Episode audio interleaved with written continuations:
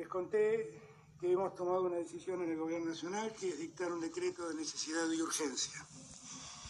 Por ese decreto, a toda la Argentina, a todos los argentinos, a todas las argentinas, a partir de las cero hora de mañana, deberán someterse al aislamiento social preventivo y obligatorio.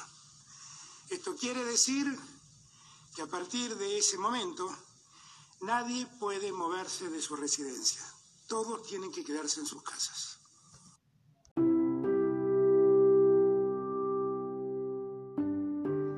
¿Por qué será que se empieza a escribir después del tercer día de la cuarentena? Y llegado al cuarto ya nos encontramos en la vil agonía del desastre natural que nos hace padecer. Eso, natural. ¿En qué pensaba antes de pensar en vos todo el día? Sueños eran esos de cuando nos creíamos libres. No quería hacer un collage con estos días. Vengo reconociendo los muebles de mi casa, la mugre acumulada, el desconche, la desprolijidad. Siento que ya las voces ajenas a las tuyas me molestan. No es un capricho seleccionar la melodía que me palmee la espaldita cuando tosa y piense que me estoy por morir. Anoche quise aplaudir por los médicos y nadie me siguió. Quedé sola. Me reí fuerte. La desesperanza es como un láser en el medio de la frente. Tengo muchas respuestas, aunque vos sabés que yo siempre soy del no sé. Pienso en el orden y que se me desarman las líneas de puntos por donde pensaba recortar las imágenes tuyas. Los estantes donde apilaba los te amo de cada desayuno. ¿Cómo nos ordenábamos antes para ser felices? ¿O simplemente mordisqueábamos nuestros restos para que no lloren más en un rincón? Para que no hagan otra mancha más de humedad. En vez de ordenar, creo que nos gustaba pintar.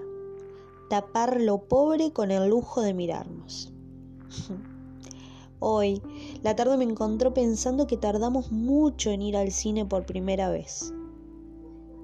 ¿Qué no es lo que hacen todas las parejas? Junto con saber los gustos de helados preferidos y si al otro le gusta que le hablen apenas se despierta. ¿Te acordás cuando escuchábamos Almendra? Te digo con un tonito de tango, pero no canto. Me da un poco de vergüenza todavía cantarte, con lo bien que lo haces vos. Remié un par de cadenas de oración y te encomendé. Por un momento quise que algún Dios se haga cargo de vos. Es mi manera de cuidarte, de decirte que tus velas ya casi son un incendio. Si no vas a poder cuidar del calor, es mejor que te hagas agua y no te expandas sobre mí, que todavía tengo las sobras de la última vez que te rompiste encima mío. Es el protocolo, no soy yo. No te pido amor, solo higiene.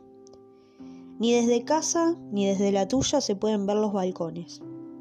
Creo que eso nos hace sentir un poco más libres. Andás a ver de qué. Es complicado para mí pensar que no puedo protegerme de lo que te extraño con un barbijo. Y te detesto por las veces que no quisiste que nos mudemos juntas. Porque desde acá no puedo asegurarme de que estés bien. Ambas sabemos que no es un virus lo que nos separa, pero esto nos ayuda a guardar la distancia esa distancia gigante que me marcas y a la que no puedo llegar porque los medios de transporte no funcionan, porque la soledad no viaja en subte. Pero quiero que sepas que te extraño, cuánto te extraño, che. Solo espero que el reencuentro no nos halle tan lejos. Y no te voy a decir más por hoy. Voy a bajar hasta la puerta porque me están tocando el timbre, pero no voy a abrir, salvo que seas vos.